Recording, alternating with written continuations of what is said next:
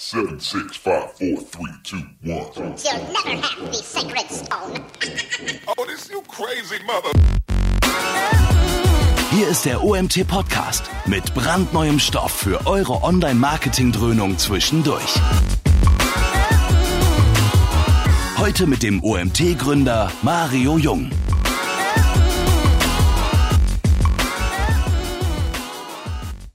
Ja, guten Morgen. Ähm, ich begrüße euch zu unserem nächsten Seminar und ich nehme es direkt vorweg. Ihr wundert euch wahrscheinlich, warum ihr nicht Fabian seht, sondern Milena.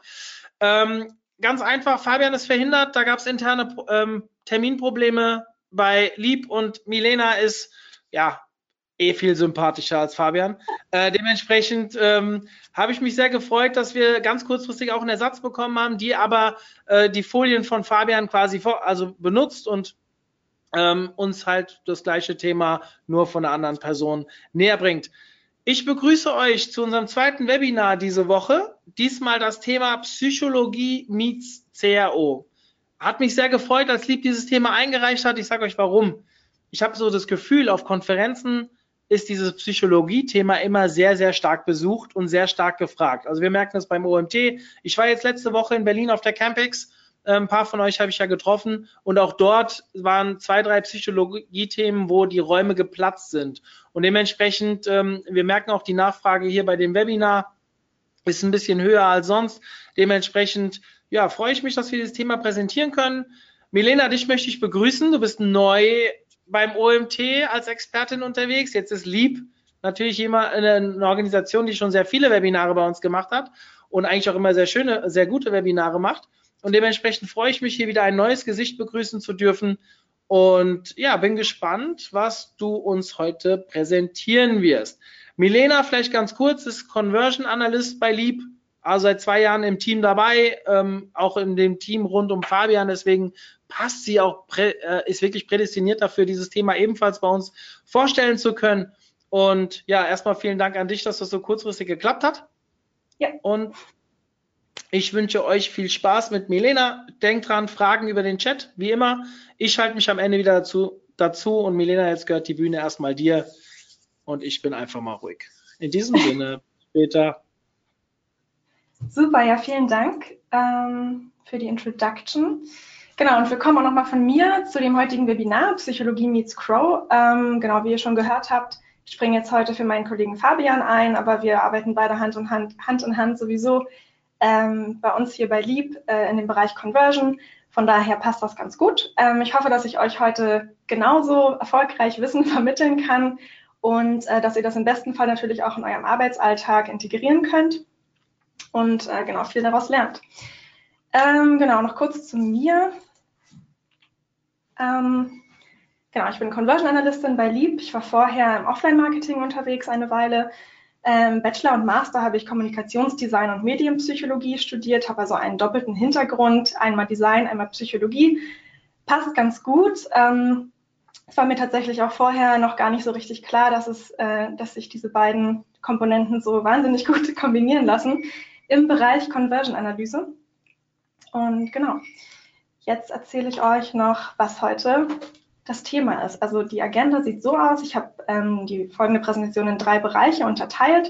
Einmal Nutzer zu Handlungen motivieren, dann Entscheidungen erleichtern und lenken und eine gute, eine gute User Experience bieten. Ähm, ich werde euch zu den jeweiligen drei Bereichen äh, viele Heuristiken präsentieren. Wie gesagt, wie auch schon Mario gesagt hat, Fragen gerne am Ende und in den Chat schreiben. Ähm, was ihr auch noch wissen solltet, ich habe zu jeder dieser drei Themen, zu jedem dieser drei Themen ähm, eine also einen psychologischen Hintergrund dazugepackt. Also das ist immer am Anfang, das ist sozusagen der theoretische Hintergrund. Und genau. Also fangen wir an. Mit dem ersten Punkt, Nutzer zu Handlungen motivieren. Ähm, das vorliegende Modell, das ihr hier seht, das ist ähm, das Motivationsmodell von Heinz Heckhausen. Ähm, und damit lässt sich letztendlich untersuchen, wann eine Person handeln wird äh, um auch ein bestimmtes Ziel zu erreichen natürlich. Und letztendlich wird die Fragestellung untersucht, äh, die der User hat, bevor er eine Handlung durchführt. Diese sind zum Beispiel, wie wird die Situation eigentlich wahrgenommen vom User? Wie ist die mögliche Handlung? Was ist das Ergebnis der Handlung? Also es soll ja auch ein Ergebnis passieren am Ende. Und was sind aber auch die Folgen letztendlich, die aus einem die aus einer Handlung und dem Ergebnis dann folgen zu einer bestimmten Wahrscheinlichkeit. Wir haben also eine Person, ich hoffe, ihr könnt meine Maus sehen, wir haben also eine Person, die hat bestimmte Bedürfnisse, Motive und Ziele und wir haben auch eine Situation. Die haben jetzt erstmal nichts miteinander zu tun, können sich aber natürlich treffen, wenn die jeweiligen Personen und Situationen auch zusammenpassen. Ähm, genau, letztendlich ist es so, noch kurz äh, zum Hintergrund, vielleicht auch nochmal zu den Motiven einer Person. Ähm, es ist tatsächlich so, dass ähm, es oft so ist, dass gerade der Einfluss von Persönlichkeitseigenschaften, also hier Bedürfnisse, Motive und Ziele von der Person, dass die tatsächlich auch gerade von Marketern ähm, überschätzt werden, während die Situation und die Reize von außen sozusagen unterschätzt werden. Dabei sind eigentlich die äußeren Faktoren, äh, also dann situativen Einflüsse letztendlich, genauso wichtig oder auch sogar manchmal wichtiger als eigentlich die persönlichen Motive. Ähm, an einem Beispiel vielleicht auch nochmal erklärt, Viele Kunden sind ja auf, auf, Internetseiten unterwegs, sie sind oder ihr seid das auch oft und äh, manchmal hat man aber noch gar keine unbedingte Kaufabsicht. Ich weiß, vielleicht brauche ich irgendwann eine Hose, äh, shoppe jetzt bei Zalando, aber eigentlich habe ich noch gar nicht so wirklich äh, jetzt wirklich das Motiv zu kaufen.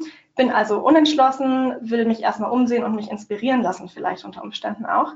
Ähm, und der Nutzer fragt sich jetzt natürlich auf der Seite auch immer, will ich jetzt eigentlich hier mit diesem Anbieter und dem Produkt gehen? Will ich das kaufen? Will ich überhaupt auch diesen Anbieter nutzen? Ähm, darauf ist die Antwort natürlich ja, nein oder vielleicht. Äh, ja oder nein Antworten können wir nicht wirklich, also darauf haben wir dann letztendlich keinen Einfluss mehr. Ja, diese User wollen ja sowieso schon kaufen und nein, diese User wollen definitiv eher nicht kaufen, also oder nicht kaufen. Bei dem vielleicht, also bei der Vielleicht-Antwort liegt allerdings natürlich das größte Potenzial ähm, um auch Umsätze zu steigern, denn wir können sie, wenn wir es gut anstellen, überzeugen zu einem Ja. Ähm, gut, zurück auf das Motivationsmodell. Wir haben jetzt hier nun eine Person und eine Situation mit Gelegenheit und äh, aus diesem Motiv kann letztendlich auch dieser Anreiz für eine Handlung entstehen. Daraus entsteht dann, die Maus hier, daraus, genau, daraus kann eine Handlung entstehen, woraus wiederum ein Ergebnis entsteht und daraus entstehen dann wiederum Folgen. Darauf hat dann aber der User keinen Einfluss mehr. Ähm, jetzt seht ihr hier noch die Erwartungshaltungen der User. Darauf möchte ich jetzt auch noch kurz eingehen. Und zwar ist die Situationsergebniserwartung die Annahme von der Person, dass ähm, also wie das Ergebnis ausfallen wird, wenn er in einer oder sie in einer bestimmten Situation nicht handelnd eingreift ich will zum Beispiel bei Zalando jetzt eine Hose kaufen, weiß aber, wenn ich diese nicht kaufe, naja, dann kriege ich sie natürlich auch nicht. Wenn ich aber diese Hose aus irgendeinem Grund so oder so kriege, weil ich weiß, eine Freundin leiht mir die Hose morgen, dann muss ich auch hier nicht eingreifen, weil ich sowieso zu dem gewünschten Ergebnis komme. Ähm, die Handlungsergebniserwartung, diese ist dann hier. Also der User stellt sich vor, er handelt jetzt hier nun und das kommt zu einem bestimmten Ergebnis. Und das ist letztendlich die Annahme, mit welcher Wahrscheinlichkeit das eigene Handeln zu dem gewünschten Ergebnis führt. Dann gibt es auch noch die Ergebnisfolgeerwartung. Und das ist dann der Glaube letztendlich daran, ähm, ob das Ergebnis relevante Folgen nach sich zieht. Also wenn ich jetzt eigentlich schon weiß, wenn ich jetzt handle und das und das ist das Ergebnis, würde ich es wahrscheinlich nicht machen, wenn ich nicht auch weiß oder daran glaube, wenn das das Folgen letztendlich hat oder auch gewünschte Folgen. Ähm, ich möchte euch das jetzt auch nochmal an einem Beispiel genauer erläutern. Das war jetzt recht viel Theorie, dient aber einfach dazu, um euch nochmal ähm, darzustellen, ähm, genau, wie der User letztendlich zu auch einer Handlung kommt und wie er sich warum wann entscheidet. Ähm, genau, ich möchte euch jetzt als Beispiel ein, äh, genau, einfach ein Beispiel aufzeigen. Wir haben jetzt nun einen Marketer, der weiß, er muss die Conversion Rate des Unternehmens steigern. Das ist seine Aufgabe. Er hat bestimmte KPIs und Vorgaben oder auch Motive und ähm, oder auch andere Motive. Er will zum Beispiel äh, gute Ergebnisse liefern, damit er befördert wird und im besten Fall natürlich auch verhindern, gefeuert zu werden. Ähm, wenn er jetzt, wenn wir zu der ersten Erwartung gehen, er weiß, äh, wenn er keine Maßnahme ergreift und schlicht einfach nichts tut, dann wird er vermutlich irgendwann seinen Job verlieren. Ich gehe nochmal ein Slide zurück. Also wenn er jetzt weiß, er, also er weiß, er tut nichts, dann wird er natürlich auch die Conversion Rate und die KPIs nicht steigern können. Ähm, das ist die Situationsergebniserwartung. Dieses intrinsisch, weil sie vom eigenen Handel, Handeln abhängig ist. Wenn dieser Marketer nun aber jeden Tag zum Beispiel vier Stunden äh, für die Optimierung des Shops auch etwas tut, indem er zum Beispiel lernt, wie er die Conversion Rate steigern kann, ähm, dann glaubt er ja auch, dass er es tatsächlich schafft, diese Conversion Rate zu steigern und die gewünschten KPIs zu erreichen. Es geht auch wiederum intrinsisch, weil es vom eigenen Verhalten oder äh, vom eigenen Handeln abhängig ist. Nun jetzt der, das, das, die dritte Erwartung. Ähm, genau, er war, äh, Moment, genau. Die dritte Erwartung ist dann jetzt, er hat die KPIs erreicht ähm, und diese guten KPIs sind in seiner, also sorgen in seiner Vorstellung dazu, dass er auf jeden Fall die Beförderung kriegen wird. Ist also die Ergebnisfolgeerwartung. Und diese ist aber allerdings dann am Ende extrinsisch, weil sie keinen Einfluss mehr auf das Ergebnis haben wird. So, das war jetzt an dieser Stelle natürlich viel Theorie zu, dem, zu, zu, dem, zu der Handlung von Menschen, wie er Entscheidungen trifft. Und jetzt wollen wir natürlich auch auf ähm, der eigenen Webseite davon überzeugen, äh, bei uns zu konvertieren, ihn also auch zu Handlungen motivieren. Und genau dafür möchte ich euch jetzt ein, zwei Beispiele und psychologische Heuristiken zeigen.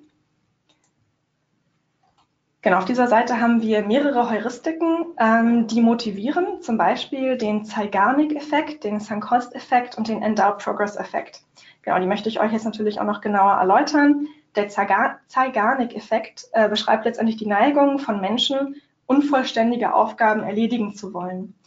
Ähm, in diesem Beispiel jetzt zum Beispiel wird darauf aufmerksam gemacht, diese beiden Bereiche, also er hat noch nicht die Zahlungsartenseite erreicht und auch noch nicht äh, geprüft und abgesendet. Und das sind zwei unvollständige Aufgaben und unerledigte Aufgaben. Das wird hier zum Beispiel ähm, durch die Progress Bar veranschaulicht. Diese beiden Aufgaben liegen jetzt noch vor dem User. Äh, der Sunk-Cost-Effekt beschreibt die Tendenz, dann ein Vorhaben fortzusetzen, wenn bereits eine Investition getätigt wurde. Ich habe ja jetzt hier bereits Investitionen getätigt in Form von Aufwand. Allerdings kann diese Investition auch in Form von Geld oder Anstrengung oder Zeit getätigt werden. Und da sind dann halt ähm, versunkene Kosten entstanden. Deswegen heißt der Effekt auch Sunk-Cost-Effekt. Und ähm, genau, wie gesagt, der User wird darauf aufmerksam gemacht, diese beiden Schritte hat er ja schon geschafft und diese beiden liegen jetzt hier noch vor ihm. Der Endowed Progress Effekt beschreibt dann das Phänomen, ähm, dass Personen, denen man ihre Fortschritte innerhalb einer Zielsetzung aufzeigt, also hier, er will den Checkout abschließen und halt etwas kaufen und es ist äh, in diesem Effekt einfach nochmal zusammengefasst, quasi auch von der Zeigarnik- und Kost-Effekt wird meiner Meinung nach hier ein bisschen zusammengefasst. Denn wenn ich dem User ähm, einfach aufzeige, was noch vor ihm liegt, was hinter ihm liegt, ähm, dann wird er auch mit einer größeren Wahrscheinlichkeit auf dieses Ziel hinarbeiten. Deswegen, wenn ihr keine Progress Bar in euren äh, Shops habt, äh, würde ich an dieser Stelle auf jeden Fall empfehlen, Progress Bars einzuführen, aufgrund dieser Effekte, die ich jetzt eben erläutert habe. Ähm, letztendlich, das ist jetzt einfach nur ein Beispiel, um diese drei Effekte oder Beispiele, um, diesen drei, um, um diese drei Effekte zu erläutern. Ähm, man kann zum Beispiel die Effekte auch nicht nur für Checkouts nutzen, sondern zum Beispiel auch bei Umfragen. Also falls ihr schon mal eine Umfrage selber gemacht habt, ähm, ja, dann kennt ihr sicherlich auch die Frustration, die da manchmal ausgelöst werden kann. Ähm, genau, und warum ist das genau so?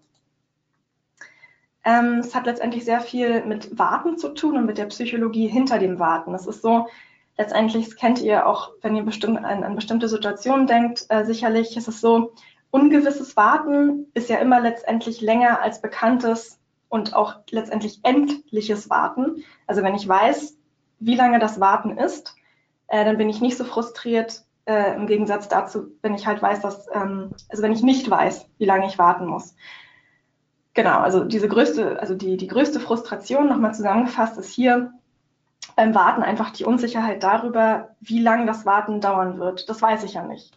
Und wenn der Kunde allerdings weiß, wie lange er warten muss, kann er sich darauf einstellen und ähm, die Wartezeit auch als, gegeben, als, als gegeben hinnehmen. Ähm, genau, und wenn er das nicht weiß, wird er immer frustrierter, der Wartezeitraum ist unklar und natürlich steigt dann auch die Wahrscheinlichkeit, dass er abspringt. Ähm, gerade online, jetzt sind wir hier auch in der Online-Welt, ähm, sind die Menschen noch ungeduldiger als im Offline-Leben, ähm, weil Warten einfach noch bewusster wahrgenommen wird. Äh, dieses Warten ist auch einfach oft, also hat oft zur Folge, die Menschen langweilen sich, äh, sie wissen nicht, worauf sie warten, sie sind vielleicht auch verwirrt durch den äh, Mangel an Feedback und sie sind auch auf das Warten gar nicht vorbereitet. Also es sind so viele Aspekte, äh, die das Warten hier dann sehr negativ erscheinen lässt. Ähm, was kann man jetzt aber dagegen tun? Äh, es kann zum Beispiel verhindert oder auch verringert werden ähm, durch entweder eine genaue Information über die Wartezeit zum Beispiel über, über den Ladestatus, wie jetzt hier in dem Beispiel von WeTransfer, die halt einfach genau sagen, okay, äh, so und so viel Prozent sind bereits erreicht und dann kann man sich selber auch schon ungefähr überlegen, wie lange das dauern wird. Dann wird hier auch noch gezeigt, wie viele MB von den insgesamten MBs hochgeladen werden. Genau. Äh, eine zweite Möglichkeit ist, ähm, also generell nochmal zur ersten Möglichkeit, ist halt hier wichtig, Offenheit und Transparenz zu vermitteln. Also wenn ihr auf euren Seiten irgendwie die Situation habt, dass der User warten muss, aber nicht wirklich weiß, warum, unbedingt kommunizieren, warum es so ist, einfach Feedback geben, ähm, einfach einen, ein Wartesymbol einfügen. Zum Beispiel Coca-Cola habe ich hier noch als Beispiel mit reingenommen. Die machen das äh, ganz charmant, indem sie halt einfach als Wartesymbol hier die Silhouette der, der Coca-Cola-Flasche darstellen. Und so kann man dann noch nebenbei so ein bisschen ähm, ja, nochmal primen auf die Marke und den User so ein bisschen einen unbewussten Anker reinsetzen. Ähm, genau, also es ist hier ganz charmant geregelt. Ähm, also WeTransfer könnte zum Beispiel hier auch in dem Beispiel nicht diese 77 Prozent anzeigen, sondern zum Beispiel das Logo nutzen und das dann so langsam laden lassen. Genau. So könnte man die Marke sozusagen noch mehr stärken. Gut, gehen wir zum nächsten. Ähm, genau, hier haben wir es mit den ähm, heuristiken Verlustaversionen zu tun, die dann wiederum Dringlichkeit auslösen kann. Ich erläutere, erläutere euch das mal. Ähm, die Verlustaversion bedeutet letztendlich, es ist die Tendenz, äh, Verluste höher zu gewichten als Gewinne. Also wenn ich irgendwas verliere, es hat es einen größeren Impact auf mich, als wenn ich was gewinne. Ist eigentlich recht schade, doch der Mensch äh, nimmt halt einfach diesen Verlust als stärker wahr als den Gewinn. Ähm, was hier halt auch noch eine sehr wichtige Erkenntnis draus ist, also aus dieser Theorie, ist, dass ähm, Individuen sich in Entscheidungssituationen irrational verhalten können, wenn auch Unsicherheiten eine Rolle spielen. Also je unsicherer ich bin, desto irrationaler verhalte ich mich, desto weniger können wir auch das Userverhalten voraussagen. Ähm, und genau diese, äh, diese menschliche Eigenschaft oder diese Heuristik können wir jetzt aber super nutzen auf unseren Webseiten. Wir können jetzt nämlich mit dieser Verlustaversion, also wir können diese Verlustaversion bedienen, indem wir zum Beispiel Dringlichkeit kommunizieren und auch auslösen. Ähm, Dringlichkeit ist letztendlich eigentlich nur das Gefühl, äh, dass man halt sofort reagieren muss. Und mangelt es der Seite jetzt an Dringlichkeit, vergrößert es natürlich auch immer die Chance, dass der User irgendwie anfängt, doch noch zu vergleichen, tiefer zu recherchieren, hey, vielleicht gibt es ja da doch noch die eine Hose günstiger oder wie auch immer oder die Reise. Ähm, genau, was bei Dringlichkeit auch noch ganz spannend ist, finde ich, dass es eine externe und eine interne Dringlichkeit gibt. Auf die interne können wir nicht wirklich Einfluss nehmen oder diese bedienen, weil die ja jeweils von dem individuellen Nutzer ausgeht. Also ich weiß, ich muss jetzt nächste Woche ähm, brauche ich unbedingt ein neues Jackett, dann muss ich auch eins kaufen. Hier ist natürlich die interne Dringlichkeit extrem. Ähm, was wir aber bedienen können, ist die externe Dringlichkeit, die halt von außen kommt. So. Ähm, also damit können wir zum Beispiel Einfluss auf das Userverhalten nehmen, durch eben zum Beispiel, wie es hier Zalando macht, ähm, könnt ihr das lesen, Artikel im Warenkorb werden nicht reserviert. So, wenn ich jetzt eine höhere interne Dringlichkeit habe, weiß ich natürlich, oh je, okay, jetzt muss ich hier auf jeden Fall sofort bestellen. Das habt ihr bestimmt auch schon selber ganz oft erlebt. Ähm, genau, ein schönes Beispiel dafür auch noch ist ähm, hier von Gary Weber. Äh, Gary Weber arbeitet hier mit dem Scarcity-Effekt, also mit Knappheit und löst dadurch aber auch die Dringlichkeit im User aus, also halt die Dringlichkeit handeln zu müssen. Ähm, genau, hier wird kommuniziert. Wie ihr sehen könnt, es sind nur noch drei Stück verfügbar. Das habt ihr bestimmt auch schon ganz, ganz oft auf verschiedenen Webseiten gesehen, auf denen ihr so wart. Ähm, genau, dass irgendwie nur noch so und so viele Produkte verfügbar sind oder so und so viele Zimmer. Und nochmal kurz zum Scarcity-Effekt. Ähm, ist ganz interessant, dass Menschen halt generell einen höheren, äh, also einen höheren Wert auf Produkte legen, die halt knapp vorhanden sind und einen niedrigeren Wert auf Produkte legen, die reichlich vorhanden sind. Ist eigentlich recht plausibel.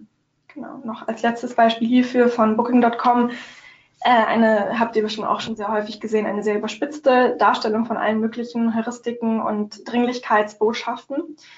Ähm, genau, diese, diese hier arbeiten auch mit Dringlichkeit, Verknappung und dann auch noch dem Social Proof. Zum Beispiel haben hier zwei andere Personen in den letzten zehn Minuten nach ihren Reisedaten gesucht, also nach meinen Reisedaten. Und aber es wurde auch siebenmal in der letzten Stunde auf unserer Seite genau dieses Hotel gebucht.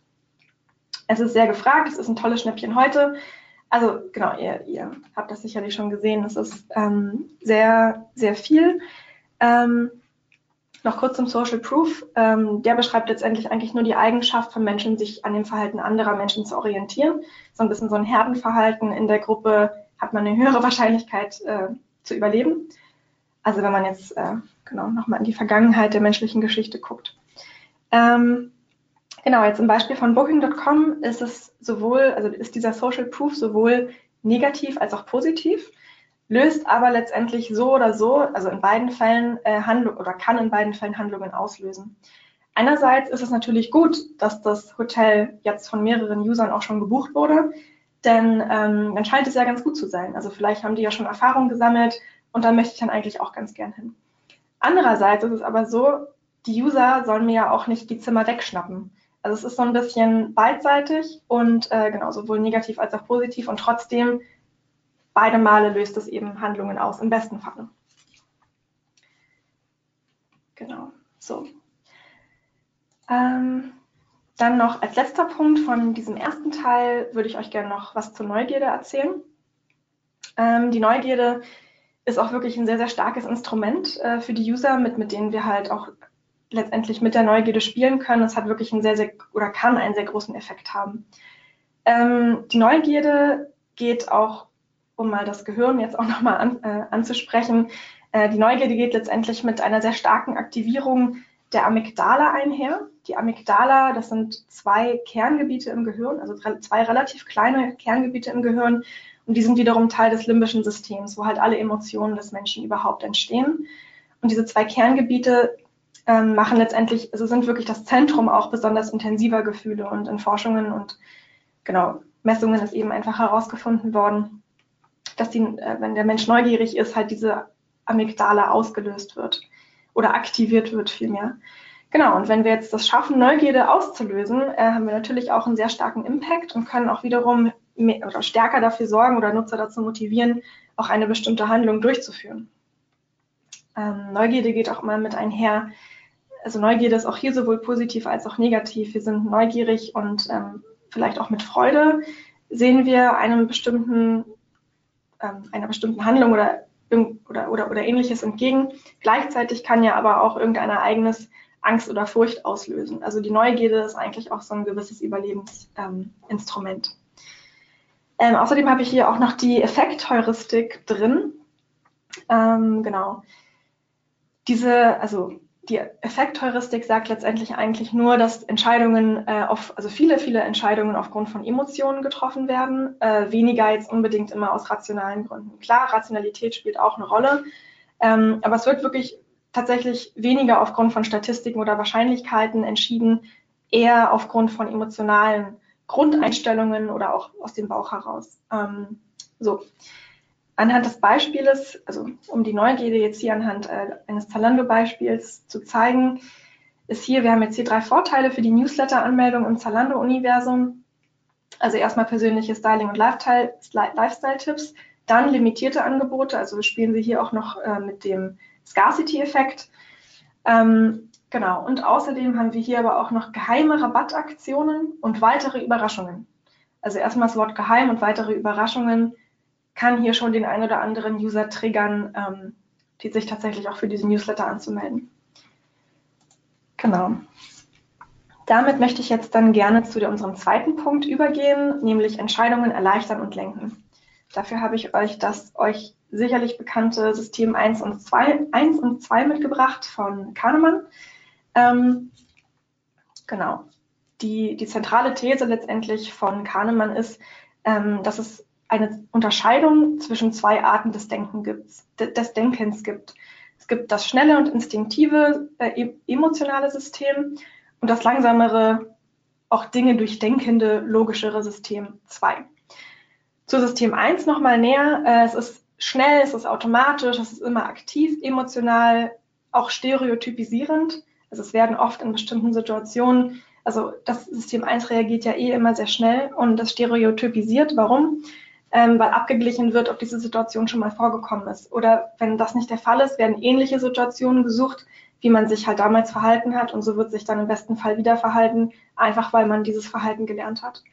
Es ist allerdings auch unbewusst, also auf das System 1 kann man jetzt nicht einfach zugreifen. Ähm, Und es ist so ein, funktioniert auch ein bisschen nach dem Motto, uh, what you see is all there is. Es wird nicht weiter darüber nachgedacht, was es für Hintergründe hat, sondern es wird jetzt sofort reagiert, automatisiert, schnell, emotional. Genau, also das ist das System Nummer eins. System Nummer zwei, ähm, dann eigentlich relativ konträr. Es ist langsam, es ist eher anstrengender, es ist auch nicht so aktiv wie System Nummer eins, also es ist eher selten aktiv, während System eins ja immer aktiv ist. Es ist logisch, es ist berechnend und es ist auch bewusst. Also wir können ganz bewusst auf unser System 2 zugreifen.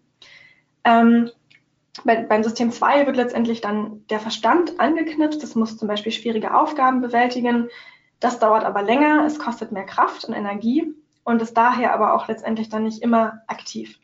Es wird erst dann angeschaltet, wenn der Mensch genügend Zeit hat ähm, und auch einfach evaluiert werden soll, wenn das System 1 zum Beispiel auch nicht sofort eine Antwort findet anhand von Verhalten. Also, also wie es mal gelernt hatte. Ähm, vielleicht als Beispiel, wenn ich euch jetzt fragen würde, was 2 plus 2 ist, wisst ihr instinktiv, ohne das System 2 fragen zu müssen, dass das 4 ist. Wenn ich jetzt allerdings fragen würde, was ist 523 mal 17 oder so und oder eine schwerere Aufgabe stelle, dann müsst ihr das System 2 aktivieren weil ihr natürlich rechnen müsst und länger nachdenken müsst. Dafür braucht ihr mehr Zeit und verbraucht auch mehr Energie. Also euer Gehirn wird stärker genutzt und das verbrennt natürlich mehr Energie. Genau, äh, wie ich gerade schon gemeint habe, das System 1 ist immer aktiv ähm, und damit letztendlich ja auch, also auch laut Kahnemann, der Hauptakteur in unserem Leben und in unseren Entscheidungen. Es ist immer aktiv und wir entscheiden eigentlich immer zuerst mit dem System Nummer 1. Es ist aber auch nicht nur Kahnemann, der das sagt. Also es ist wirklich egal, auf welche Studie man zurückgreift, bekommt man letztendlich die Information. Ähm, 5 bis 15 Prozent aller Kaufentscheidungen werden bewusst von Nutzern getroffen. Das heißt aber auch im Umkehrschluss, dass 85 bis 95 Prozent ihre Kaufentscheidungen nicht bewusst, also ähm, genau, beziehungsweise rational treffen äh, also auch nicht emotional. Das heißt, wir müssen in, auf unseren Webseiten mehr mit dem System 1 eigentlich arbeiten, mehr auf, das, auf dieses zugehen ähm, und den Menschen einfach viel mehr noch als unbewussten Entscheider wahrnehmen. Hierzu würde ich euch jetzt gerne ein, zwei Heuristiken präsentieren und ein, zwei Beispiele nennen. Ähm, der Decoy-Effekt ist tatsächlich einer meiner Lieblingseffekte, ähm, weil der sehr, sehr spannend ist und unglaublich vielseitig. Ähm, ich möchte euch den jetzt genauer erläutern. Wenn jetzt Konsumenten, also es ist anhand von zwei verschiedenen Beispielen, äh, wenn Konsumenten auf eine Seite kommen und die Auswahl zwischen zwei Produkten haben, jetzt in dem Fall haben wir hier einmal das Basisprodukt und das Plusprodukt für 2,50 Euro und 5 Euro oder auch die Office Suite einmal für 4,20 und einmal für 8,80.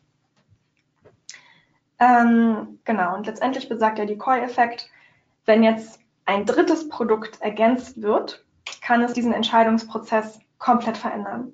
Weil natürlich dann auch äh, Option 1 und 2 komplett anders wahrgenommen werden, weil man eine dritte Komponente hat, die heißt dann in der Fachsprache asymmetrisch, also ein asymmetrisch dominierendes Produkt. Ähm, genau, und das sorgt halt einfach in vielen Fällen dafür, in vielen Fällen genau, dafür, dass äh, ursprüngliche Produkte anders empfunden werden, Dabei dominiert es aber nicht eins dieser beiden Produkte, sondern es sorgt eigentlich wirklich nur dafür, dass die Entscheidung zwischen der beiden ursprünglichen Produkte verstärkt wird. Ähm, genau, und wie funktioniert hier generell die Auswahl? Äh, bei dem Decoy-Effekt oder auch generell, wenn wir auswählen im Internet oder auch im Alltag ähm, offline, äh, man, man evaluiert alle zur Auswahl stehenden Produkte äh, diese werden dann direkt und einzeln miteinander verglichen. Also erstmal haben die nichts miteinander zu tun und sie werden erstmal einzeln bewertet aufgrund von Produkteigenschaften zum Beispiel. Ähm, und das genau auch passiert subjektiv. Diese Bewertungen werden dann aber anhand dieser einzelnen Produkteigenschaften wieder additiv verknüpft. Also zuerst evaluieren wir einzeln, dann werden diese aber auch nochmal verknüpft und miteinander verglichen. Ähm, und letztendlich, was dann den besten Eindruck hinterlassen hat und am besten bewertet wird, wird ausgewählt. Das möchte ich euch jetzt natürlich gerne auch noch zeigen. Wir haben jetzt hier in beiden Beispielen ein drittes Produkt hinzugenommen. Ähm, und das fungiert eigentlich auch nur als eine Art Köder und verstärkt, wie gesagt, die Entscheidung für eines der beiden anderen Produkte. In den meisten Fällen äh, ist es tatsächlich so, dass das Produkt in der Mitte verstärkt wird, also am meisten verstärkt wird. Der Mensch hat generell auch eher so die Tendenz zur Mitte. Ähm, genau, weil es im Vergleich zu dem dritten Produkt nun um einiges günstiger erscheint, also das Produkt in der Mitte. Vorher hat das hier 5 Euro gekostet, das 8,80. Und jetzt wird aber ein neuer Preis hinzugenommen, welcher ja viel höher, also nicht viel höher, aber um einiges höher ist als das mittlere, als das mittelpreisige. Und jetzt erscheint natürlich das mittelpreisige günstiger, während das vorher etwas höher erschienen ist preistechnisch als natürlich das erste Produkt. Ähm, genau, jetzt erscheint natürlich das mittlere Produkt gar nicht mehr so, so, so, so abschreckend, sondern wird tatsächlich dann hier auch am meisten gekauft. Ähm, genau, das heißt, vielleicht habt ihr ja auf euren Webseiten ähm, irgendwie die Möglichkeit, diesen Effekt anzuwenden. Das ist auf jeden Fall ein starker Effekt. Was ich dazu aber auch sagen muss, es gilt generell für alles Mögliche, was man auf Webseiten ähm, implementiert. Ähm, man kann schon auch sehr viel noch austesten. Zum Beispiel würde es mich jetzt hier sofort interessieren, was passiert, wenn ich hier diesen Fokus, also die Empfehlung von ähm, Office selber, hier hinsetze oder auch hier hinsetze. Also hier kann man unglaublich viel noch spielen, auch mit den ähm, Vorteilen, die jetzt hier genannt werden, beziehungsweise mit den Produkteigenschaften. Also hier gibt es sehr viel Potenzial für Testing. Genau. Hm. Genau, dann in diesem Beispiel möchte ich euch nun auch wieder recht viele äh, Heuristiken präsentieren. Es sind vier insgesamt.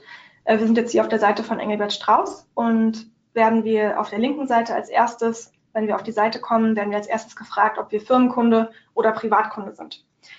Was aber viel, viel wichtiger ist jetzt in diesem Moment, ist, ganz oben steht der Satz, wir freuen uns sehr, dass Sie sich für uns entschieden haben. Der User kommt also auf die Seite und ihm wird als allererstes erstmal für seine eigene Entscheidung gratuliert. Es wird also darauf aufmerksam gemacht, dass er eine eigene Entscheidung getroffen hat. Und generell werden Entscheidungen als besonders wertvoll angesehen, wenn man diese halt auch selber getroffen hat oder durch eigenes Können oder Wissen ähm, gefällt wurden. Das ist zum Beispiel ähm, die Illusion of Control. Also im besten Fall ist es, also es kann zum Beispiel auch unbewusst zu bestimmten Entscheidungen hingelenkt werden. Sobald aber der User das Gefühl hat, dass er das aus eigenem, also aus, aus eigener Motivation sich so entschieden hat, wird das einem als einfach viel, viel wertvoller für den User angesehen. Ähm, der User ist jetzt auf der Seite, er sucht Produkte aus, er legt Produkte in den Warenkorb und jetzt ruft er den Warenkorb aus, äh, auf. Nun wird er hier als erstes, äh, wird ihm wieder zu seiner Entscheidung erstmal gratuliert. Gute Wahl, das ist Ihr Artikel. Ähm, an der ersten Stelle wird auch Cheering angewandt hier. Es ist halt einfach motivierend, ähm, während einer Aufgabe oder während man eine bestimmte Tätigkeit vollführt, positive Rückmeldungen zu erhalten und halt auch zu gucken, dass alles richtig gemacht wurde. Also Feedback zu kriegen ist hier besonders, also ist auch natürlich wieder unbewusst, aber es ist hier auf jeden Fall auch ein starker ähm, Trigger und wird hier zum Beispiel anhand von gute Wahl ausgesprochen. Dann haben wir auch noch mit Embodied Cognition zu tun. Das ist eigentlich nur die Verwendung von äh, Possessivpronomen, wie zum Beispiel mein, dein, ihr. Äh, in diesem Fall steht jetzt hier gute Wahl, das ist Ihr Artikel. Und es sorgt einfach nur dafür, dass der User das halt noch besser aus der eigenen Perspektive wahrnehmen kann, weil es ist ja mein Artikel. Gleichzeitig ähm, sieht er das dann natürlich jetzt auch einfach als stärker an. Genau, und der als letztes der Endowment-Effekt. Ähm, dieser Effekt ist auch wiederum Teil der Verlustaversion. Also ihr seht schon, diese Effekte gehen auch oft irgendwie Hand in Hand. Oft sind viele Effekte auf einer Seite oder sogar in einem Satz hier äh, zu finden. Ähm, der Endowment-Effekt ist letztendlich auch wieder Teil der Verlustaversion, die ich am Anfang erläutert habe, und besagt, dass wir Gegenständen mehr Wert zusprechen, wenn wir diese besitzen, als denen, die wir nicht besitzen. Also alles, was ich besitze, das ist wertvoller für mich als das, was ich nicht besitze. Das heißt, hier steht jetzt gute Wahl, das ist Ihr Artikel. Jetzt wird mir hier auch noch suggeriert, hey, das ist ja mein Artikel. Genau, also diese vier Effekte sind hier relativ ähm, stark angewandt, ähm, eigentlich auch nur in einem Satz. Jetzt kann man das natürlich auch noch stärker machen, noch größer machen, noch anders anwenden. Also auch hier ist wieder viel Testing möglich. Vielleicht habt ihr da ja bestimmte Bereiche auf eurer Seite, wo ihr das anwenden könnt. Ähm, was hier auch noch schön ist, ähm, das habe ich jetzt nicht dazu geschrieben, aber das könnt ihr euch sicherlich auch schon denken, ist so eine gewisse Konsistenz, die jetzt hier halt vorherrscht.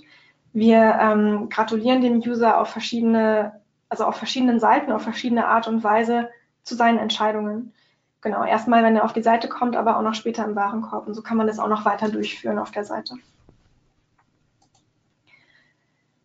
Genau, ähm, jetzt möchte ich euch noch was zu dem Default-Effekt und der Negation und dem, und dem Paradox of Choice erläutern. Ähm, letztendlich der Default-Effekt ist auch ein schöner Effekt, der besagt einfach nur, dass der User oder generell der Mensch übermäßig eine Option bevorzugt, die bereits ausgewählt ist, weil er selber keine aktive Entscheidung treffen muss.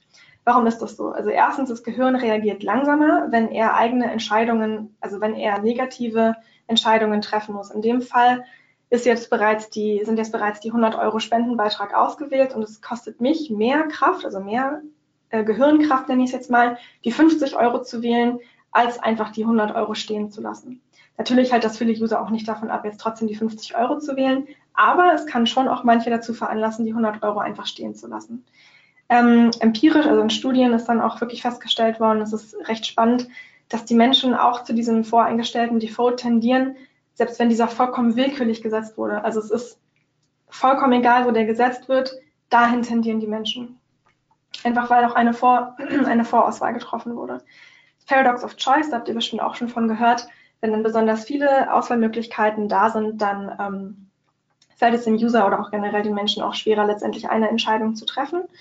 Ähm, genau, und das Gehirn oder der Mensch reagiert auch wiederum langsamer, wenn ihm eben mehrere Auswahlalternativen zur Verfügung gestellt werden. Das heißt, vielleicht habt ihr auf euren Webseiten irgendwie die Möglichkeit, auch so eine Default-Auswahl zu setzen. Auch hier ist wiederum ähm, Testing möglich. Moment. Genau.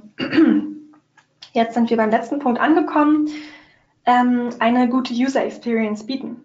Hier habe ich euch noch Folgendes äh, mitgebracht, nämlich die Flow-Theorie ähm, von einem ja, tollen Wissenschaftler, dessen Namen ich leider nicht aussprechen kann. Und genau, aber ihr könnt ihn lesen und auch nochmal nachgoogeln, wenn ihr möchtet. Ähm, von der Flow-Theorie haben vielleicht auch schon einige was gehört.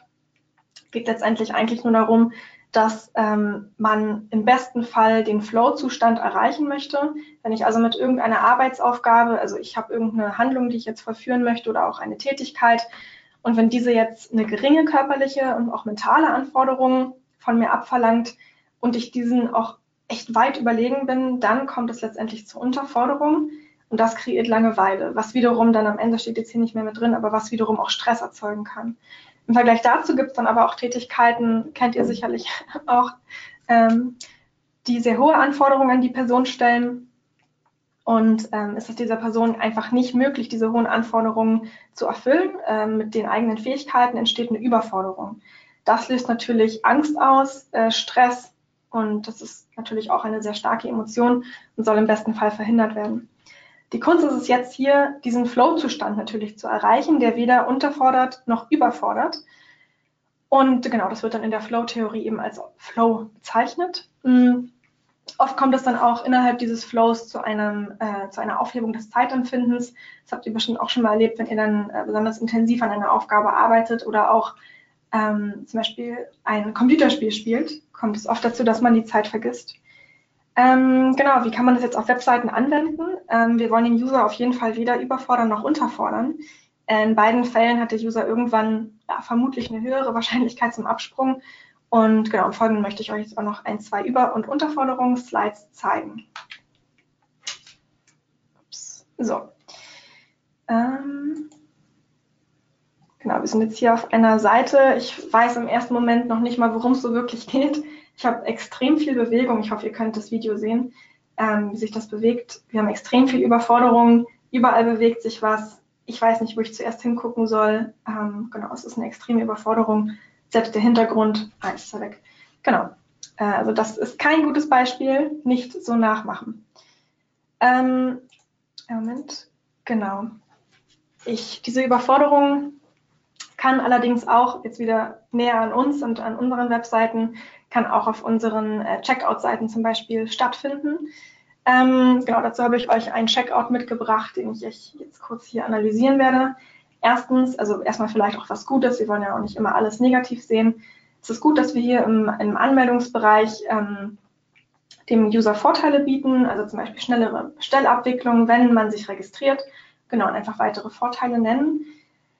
Ähm, was auch noch gut ist, ist hier zum Beispiel das TÜV-Siegel. Also Trust-Siegel sind generell auch immer gut. Ähm, und genau, was ist hier jetzt nicht so gut? Ähm, wir sind ein bisschen überfordert im ersten Schritt schon, weil ich hier irgendwie eine Fehlermeldung habe. Dabei ist das eigentlich gar keine Fehlermeldung. Aber es sieht so aus wie eine Fehlermeldung, weil diese in Rot dargestellt ist. Aber eigentlich will hier die Seite nur bei der Anmeldung helfen und sagt sogar, also verspricht sogar eine Nummer und da kann man Also da ist dann der Anbieter immer erreichbar, wenn man Probleme hat. Im nächsten Schritt sind wir jetzt hier auf der Anmeldungsseite. Ich kann meine Daten eingeben, äh, habe ich jetzt auch hier gemacht. Ähm, und was ihr aber noch wissen müsst, dieses Formular ist erstens relativ lang und zweitens befindet sich das nur links auf der Desktop-Webseite. Also hier rechts, wo meine Maus ist, ich hoffe, ihr könnt sie sehen, aber wo hier, ähm, also rechts neben diesem langen Formular in der Mitte, ist halt ein riesiger Weißraum. Ja, Weißraum ist an manchen Stellen auch wirklich toll und gut und kann gut äh, genutzt werden, allerdings ja nicht auf diese Art und Weise. Also hier ist unglaublich viel Platz verschwendet worden ähm, und das Formular wirkt viel länger, als es eigentlich ja ist. Und genau, hier muss man dann eigentlich viele der Formularfelder anders darstellen. Jetzt habe ich im nächsten Schritt auch mal Fehler gemacht extra. Ich habe meine E-Mail-Adresse falsch geschrieben. Ähm, genau. Und was passiert jetzt im nächsten Schritt? Ich komme zu einer ganz neuen Seite, wo mir mehrere Fehlermeldungen gegeben werden oder wo Fehlermeldungen gemacht werden. Ich soll meine E-Mail-Adresse überprüfen, dann wird mir auch noch ein Tipp gegeben, wie das Passwort angelegt werden muss. Letztendlich nicht schlecht. Allerdings ähm, genau kann ich das auch nicht ganz so gut lesen, weil die, Set also der, die, die Satzlänge ist relativ lang. Äh, also da müsst ihr auch darauf achten, macht die Sätze nicht zu lang, ähm, weil der User soll im besten Fall mit den Augen leicht wieder hier bei dem nächsten Satz anfangen können. Ähm, dann eine zweite Fehlermeldung. Brauchen Sie Hilfe bei der Anmeldung? Ach nein, ist doch keine Fehlermeldung. Ähm, genau, es ist ja eigentlich nur wieder ein Hilfeangebot, sieht aber genauso aus wie die Fehlermeldung. Was aber auch noch richtig, richtig frustrierend ist, ist, dass mein Warenkorb jetzt nichts mehr erhält, äh, nichts mehr enthält. Also ich habe dieses ganze, diesen ganzen Prozess mitgemacht, ich habe mich angemeldet, jetzt habe ich einfach nur einen Fehler begangen, werde auf eine Fehlerseite ähm, weitergeleitet und habe überhaupt keine Chance mehr, auf meine Produkte im Warenkorb zuzugreifen. Genau, guckt euch am besten wirklich genau euren Checkout an. Ähm, da gibt es sicherlich einige Dinge, die ihr anders machen könnt. Dazu habe ich euch auch nochmal hier einen Link reinkopiert ähm, auf unserer Growth Up Seite. Tipps für bessere Formulare. Ähm, genau, da habe ich, hab ich einen Artikel drüber geschrieben, wie man am besten Formulare anlegt und gibt viel Tipps dazu, welche Heuristiken man zum Beispiel auch benutzen kann. Genau. Ähm, hier ist zum Beispiel ein positives Beispiel, wie man auch noch Inline-Validierung, also Inline-Validierung ist letztendlich, ähm, dass wenn der User eine fehlerhafte Eingabe macht, gibt man direkt Feedback ohne jetzt erst auf eine nächste Seite weiter zu verlinken. Ähm, und man gibt auch am besten direkt Feedback dazu, wie der Fehler zu korrigieren ist. Ähm, genau. Äh, hier ist dann zum Beispiel einfach direkt gesagt, ja, das ist richtig angegeben. Ähm, genau, man kann es auch faden lassen, wie jetzt hier in diesem Beispiel. Genau, da sind relativ viele Möglichkeiten auch vorhanden. So, als letztes Beispiel äh, möchte ich euch gerne noch von einem Gewinnspiel von XXX Lutz präsentieren. Es ist ein Möbelhaus und als dann die WM war, konnte man ähm, Bälle auf der Seite finden und mit etwas Glück attraktive Preise gewinnen. Ähm, genau, wenn der User jetzt auf der Webseite ist, ähm, ist Folgendes passiert. Es ist eigentlich auf jeder, also egal wo man geklickt hat, war sofort ein Ball da. Ähm, ich habe jetzt hier den Effekt leider nicht mit reingenommen, aber ähm, ihr müsst euch vorstellen, der Ball rollt auch noch so rein. Also die sind extrem leicht zu finden.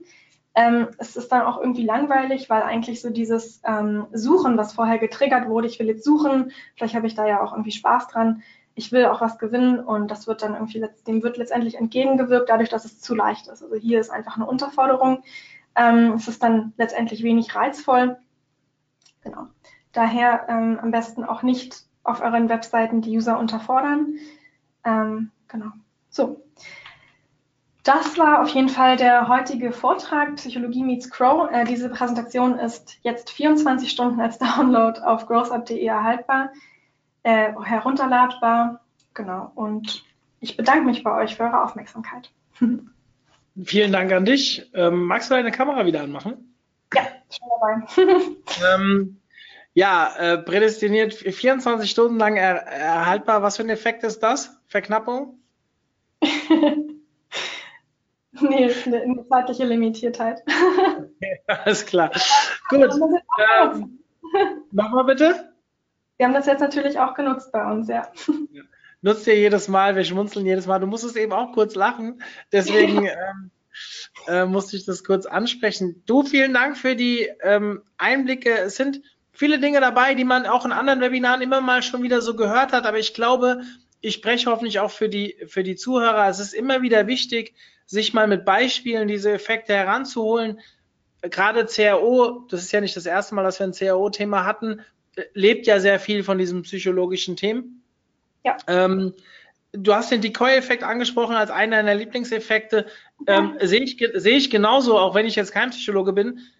Ich sage es, glaube ich, auch jedes Mal. Wir haben ein Webinar nur zum Decoy-Effekt. Das Webinar ist, glaube ich, schon zwei oder drei Jahre alt, ist trotzdem immer noch absolut aktuell, wird gehalten von einem ähm, Diplompsychologen, also wirklich 45 Minuten lang nur über diesen einen Effekt.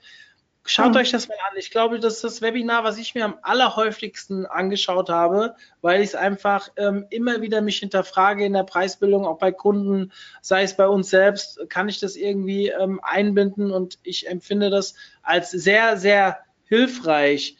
Ähm, Booking.com wird auch immer wieder genommen als Beispiel. Das hatten wir auch relativ häufig. Ich habe so das Gefühl, bei 180 Webinaren, die wir jetzt hatten, haben wir schon 30 Mal das Beispiel Booking.com gehabt.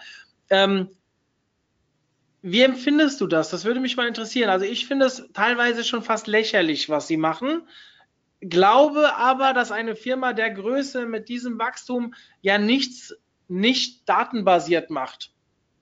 Aber wenn ich dann ein Hotel habe in Buxtehude, wo gerade 168 Leute sich das anschauen, ähm, das macht keinen Sinn. Und ich finde das teilweise sogar affig. Wie siehst du das? Also ja, also äh, du hast total recht, es ist extrem übertrieben. Es sind extrem viele Trigger da auf dieser Seite vorhanden. Ich glaube, ähm, also ich bin mir eigentlich relativ sicher, dass Booking.com auch testet und ähm, diese verschiedenen Darstellungsweisen getestet hat. Ähm, daher glaube ich schon, dass es auf irgendeine Art und Weise zu einer positiven Performance geführt hat. Ähm, zumindest bisher. Also es kann natürlich sein, dass sich jetzt die Darstellung noch in der Zukunft irgendwie verändert. Ähm, genau, aber es scheint ja irgendwie zu funktionieren. Sonst würden sie es, glaube ich, jetzt auch nicht immer noch so machen. Weil ich äh, beobachte das ja jetzt auch schon eine längere Zeit. Und ja, du hast recht, es wird immer oft genannt, eben einfach, weil es so extrem viel genutzt wird. Also ja, das ist eigentlich fast schon die Überforderung. Und ja, ich will auch sagen, du hast recht, es ist teilweise auch ein bisschen zu viel. Also ich glaube, ich, ein bisschen weniger, vielleicht wäre das auch positiv, aber ich müsste es testen. Ja. Ähm, ich glaube, das ist so mehr die Message, die man mitgibt bei Booking.com. Äh, man kann das hinterfragen, anzweifeln, wie auch immer. Der typische dumme User, auch wenn man das so nicht sagen darf, ich weiß, der weiß ja nicht das, was wir wissen. Und ja. teilweise, natürlich, wenn in, in, einem kleinen Kaff mit 5000 Einwohnern, das sich jetzt 100, was auch nicht mal für Touristik bekannt ist, wo es ein Hotel gibt und das gucken sich jetzt 40 Leute an, gerade zeitgleich, das macht keinen Sinn, aber naja, ähm, äh, an euch da draußen, ihr sind ein paar Fragen reingekommen, ihr könnt gerne noch weitere Fragen stellen. Ich habe noch einen, eine Sache von mir. Du hast diesen einen schönen Screen gezeigt zum Thema Überforderung, wo diese asiatische Dame ähm, vor einem bewegenden Auto war. Ähm, ich habe jetzt mich noch nicht so viel mit internationaler, internationalem Online-Marketing beschäftigt, so ein bisschen deutschsprachig, auch mal Spanisch. Ähm, ja, aber ich habe jetzt mal gehört, dass gerade in diesem asiatischen Bereich sowieso ganz andere Regeln gelten. Also diese ja. Überforderung scheint dort gar nicht so untypisch zu sein und scheinbar auch sehr gut funktioniert. Hast du damit Erfahrung?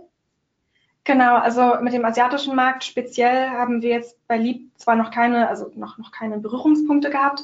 Allerdings, ähm, genau, der asiatische Markt ist schon, wie du gerade schon meintest, äh, arbeitet meistens sehr viel damit. Also das scheint im asiatischen Markt besser zu funktionieren.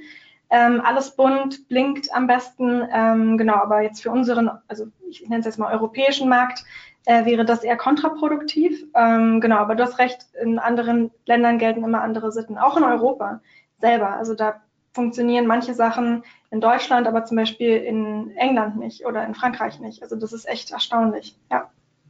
Ich, ich glaube, also selbst im deutschsprachigen Raum, ähm, ich habe mal eine Zeit lang für Swatch gearbeitet und die sitzen mhm. in der Schweiz. Und die Schweiz, Österreich und Deutschland haben teilweise schon, gerade jetzt Social Media lastig, weniger auf der Webseite, komplett anders da funktioniert. Da haben ganz andere Regeln gegriffen. Das war echt krass zu sehen. Ich habe auch mal einen mhm. Vortrag von einer Dame gehört, die bei Salando gearbeitet hat. Ich komme jetzt nicht auf den Namen. Sie hat sich selbstständig gemacht, war eine Deutsche, die aber in die Schweiz gegangen ist und auch krass über die Unterschiede zwischen Schweiz und Deutschland, gerade was so Sprachgebrauch, ähm, da sind wir die dummen Teutonen. Ja, wenn wir versuchen, ähm, auf einer Schweizer Webseite mit deutschen Inhalten ähm, zu agieren. Also da gibt es ganz, ganz viel. Ihr müsst da echt viel ausprobieren. Ja. Das ist jetzt, hat jetzt mit Psychologie wahrscheinlich nicht ganz so viel zu tun, aber ähm, egal was ihr macht, egal wo, das ist interessant, diese Effekte funktionieren, aber manchmal funktionieren sie auch nicht. Und dementsprechend immer ausprobieren, ist, glaube ich, so die Grundmessage. Ähm, ich komme jetzt mal, nein, erst mache ich kurz Werbung in eigener Sache. Morgen ist das nächste Webinar. 11 Uhr. Ich weiß nicht, wie viele SEOs hier anwesend sind. Morgen geht es um das Thema JavaScript SEO. Sehr spezielles Thema, was aber, glaube ich, äh, immer wichtiger wird. Also für die SEOs unter euch, morgen 11 Uhr. René Demand solltet ihr alle mittlerweile kennen, war schon mehrmals bei uns im Webinar, beziehungsweise auch als Speaker auf der Konferenz unterwegs. Ähm, ja, ich glaube, wird ganz cool. Ähm, so, so viel zur Eigenwerbung. Werbungsmodus aus. Jetzt komme ich zu den Fragen. Ich lese einfach mal vor, was da reinkam. Und ähm, ohne Wertung, ohne meine eigene Meinung dazu zu bringen. Am Beispiel von Booking.com würdest du solch eine Fülle an Dringlichkeitselementen überhaupt einsetzen? Gibt es da eine Anzahl oder eine Fülle, wann diese Elemente eher abschreckend wirken? Ja, also ich würde sie in dieser Masse äh, nicht einfach einsetzen, sondern eher äh, mich daran testen sozusagen. Also ich kann zum Beispiel erstmal mit zwei oder mit einer Message arbeiten, um dann halt mehrere auch nochmal auszuprobieren. Aber ähm, generell würde ich auf jeden Fall nicht mehr als drei Botschaften hier senden. Also ist sogar vielleicht auch bei manchen Seiten schon zu viel. Kommt auch viel auf euer eigenes Design an auf der Seite. Ähm, wenn das eher minimalistisch ist, würde ich vermutlich auch noch nicht mal mehr als eine Botschaft nutzen. Weil je mehr, also je mehr Fokus auch auf einer Botschaft ist, desto klarer ist sie ja auch und desto stärker kommt sie rüber. Ja, ähm, ich finde das auch ganz spannend. Also dieses, ich hätte jetzt auch gesagt, wenn ich einen Effekt nutze, aber gibt es auch die Möglichkeit, dass Effekte verstärkend wirken? Ähm, dass ein Effekt quasi zu einer Handlung motiviert? Ja, dass zum Beispiel, nee, ein Effekt, der einen gewissen, keine Ahnung, Verknappung jetzt, und dass ich einen anderen Effekt einsetze, der dann die, also ich teste jetzt zum Beispiel den Effekt Verknappung, habe nur diese Verknappung auf der Seite und ähm, nutze das und habe dann, keine Ahnung, einen Uplift von 5%. Und kann es sein, dass ein anderer Effekt, der auf die Seite kommt, der im Nachgang den anderen Effekt Verknappung nochmal pusht? Genau, also, wenn ich jetzt zum Beispiel, ähm, jetzt wenn ich eine Verknappung habe und ich habe ein bestimmtes Angebot, wenn ich jetzt auch noch den Decoy-Effekt hinzunehme und äh, dieses Ganze äh, genau auch nochmal anders durch ein anderes Produkt verstärke und dann auch vielleicht auch noch zeitlich limitiere, also einen Scarcity-Effekt mit reinbringe, sowas zum Beispiel, kann man sehr gut miteinander kombinieren. Das sind sehr starke Effekte. Ja. Mhm. Ähm, hier fragt mich jemand, ob ich die Webinarempfehlung nochmal wiederholen kann. Ähm, einfach omt.de slash Webinare. Da findet ihr alles, was demnächst ansteht. Es kommen richtig geile Sachen im April. Ähm, und morgen ist ja noch nicht mal April. Ähm, es geht um morgen. Schaut euch das an. Da findet ihr auch die Informationen zu den Webinaren. Ist alles kostenfrei. Ähm, ja, wenn ihr noch nicht genug von meinem Gesicht in der Kamera habt, könnt ihr euch morgen wieder einschalten. Ähm, super, okay, ich lese, die, ich lese den nächsten Beitrag vor. Super spannend, super informativ. Hast du noch weiterführende Literaturempfehlungen? Idealerweise mit Bezug aufs Online-Geschäft. Ähm, ja, auf jeden Fall. Ähm, da habe ich eigentlich recht viel. Kann ich irgendwie, ähm, gibt es die Möglichkeit im Nachgang, das noch irgendwie einzureichen ja. oder so? Oder möchte ich Am ganz gerne. Bei uns in der Clubgruppe. Ähm, wir haben auf Facebook eine OMT-Clubgruppe. Und ähm, da kannst du gerne selbst einen Post machen oder du schickst es mir und ich stelle es in der Clubgruppe online. Heißt für alle anderen, ähm, die vielleicht auch das erste Mal dabei sind, ihr wisst es vielleicht noch gar nicht, wir haben einen Club, da könnt ihr euch kostenfrei anmelden, omt.de slash Club. Ihr bekommt dann innerhalb von zwei, drei Stunden eine E-Mail mit dem Link auf die Facebook-Gruppe. Ähm, wichtig, ihr dürft euch in Facebook nur anmelden, wenn ihr vorher auch im Club seid. Ja? Ähm, weil sonst, wir lassen euch sonst nicht rein. Da gibt es eine strikte Tür Türpolitik. Wir wollen nur Leute in der Facebook-Gruppe haben, die auch im Club aktiv sind. Welche Vorteile der Club hat und so weiter. Ey, ich will nicht schon wieder Werbung machen. Guckt euch auf der Webseite an, sind ein paar coole Sachen und kostet, wie gesagt, nichts. Ähm, omt.de slash Club. So.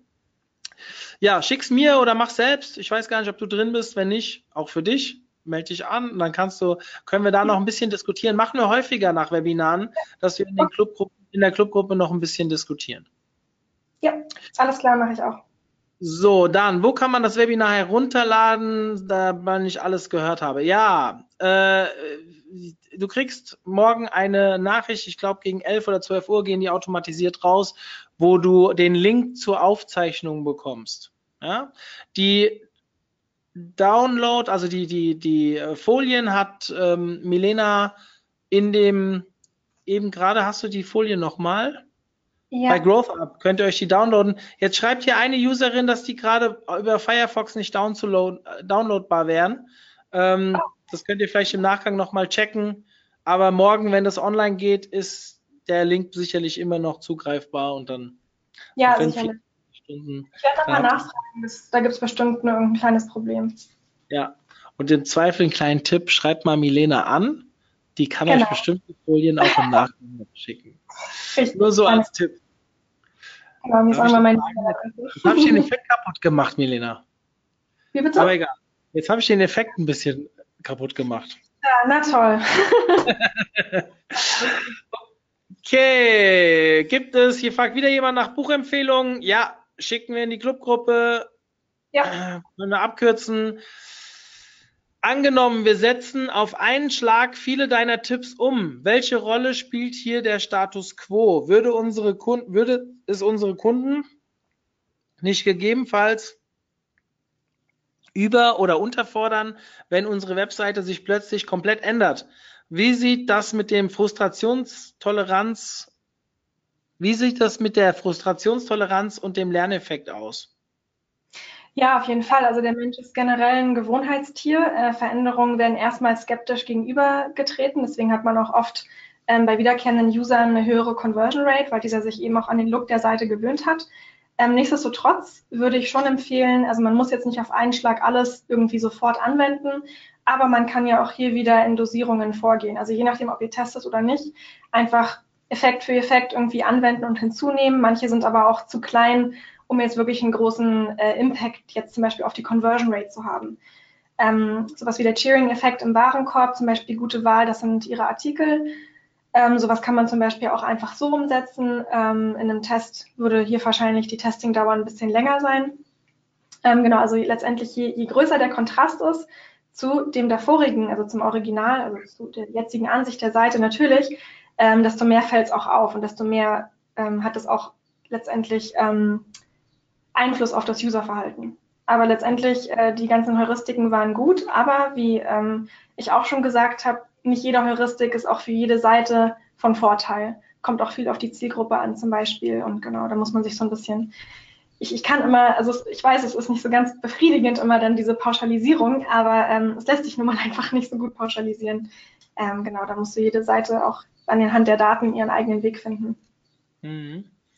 Ähm, kleiner Fun Fact an der Seite. Ich bin jetzt von vier Leuten angeschrieben worden über den Chat ähm, wegen meinem, meinem Hinweis auf Hotelzimmer in Buxtehude. Ja, also ich weiß, dass es diese Stadt gibt. Ich war da sogar schon mal. Es ist in der Nähe von Hamburg oder gehört sogar zu Hamburg. Ähm, ich wollte niemandem zu nahe treten, gell? mit Buxtehude. Also nicht, dass ihr jetzt hier irgendwie das Gefühl habt. Man kann jeden x-beliebigen Ort nehmen. Ja, könnt ihr mal ausprobieren bei Booking.com. Geht einfach mal in den kleinen, einen kleineren Nachbarort oder vielleicht wohnt ihr ja selbst in einer 5000 Mann Gemeinde, wo es wenigstens mal ein Hotel gibt. Guckt doch mal, wie viele Leute gerade zu euch in Urlaub fahren wollen. Das ist manchmal sehr, sehr äh, lustig. Ähm, so viel dazu. Milena, es sind keine Fragen mehr da. Wir hatten ja auch schon ein paar, sehr schön. Erstmal vielen lieben Dank an dich, an deine Ausführungen und an deine, für deine Zeit. Und vor allem dafür, dass du so kurzfristig als Ersatz eingesprungen bist. Hast es sehr gut gemacht, muss ich sagen. Also hat mir sehr gut gefallen, war sehr kurzweilig und ähm, ich habe wieder ein, zwei Sachen, ja, ich will nicht sagen neu mitgenommen, aber für mich so Sachen in Erinnerung gerufen, ähm, Mhm. gerufen lassen, die ich mal wieder anpacken könnte. Ähm, sehr schön. Vielen Dank dafür. Ja, sehr Und gerne. Ja, an euch da draußen. Ich hoffe, ich sehe euch morgen wieder. Für die, die mit SEO nicht so viel anfangen können oder mit JavaScript, die sehe ich dann diese Woche nicht mehr. Oder ich sehe euch ja sowieso nicht, aber die sehen mich dann diese Woche nicht mehr. Ich wünsche euch dann ein schönes Wochenende. Für die anderen, wie gesagt, morgen ist noch mal eine Session. Und ja, nächste Woche geht's dann weiter. Liebe Melina, dir eine schöne Restwoche, ein schönes Wochenende. Schönen Gruß ans Liebteam. Ja, richtig aus. Vielen Dank für dich auch. Und ja, danke. Dann, wir sind raus. Und wenn ihr noch Fragen habt, denkt dran, Clubgruppe ist offen. Schießt los. Wir antworten gerne. Bis dann. Tschüss.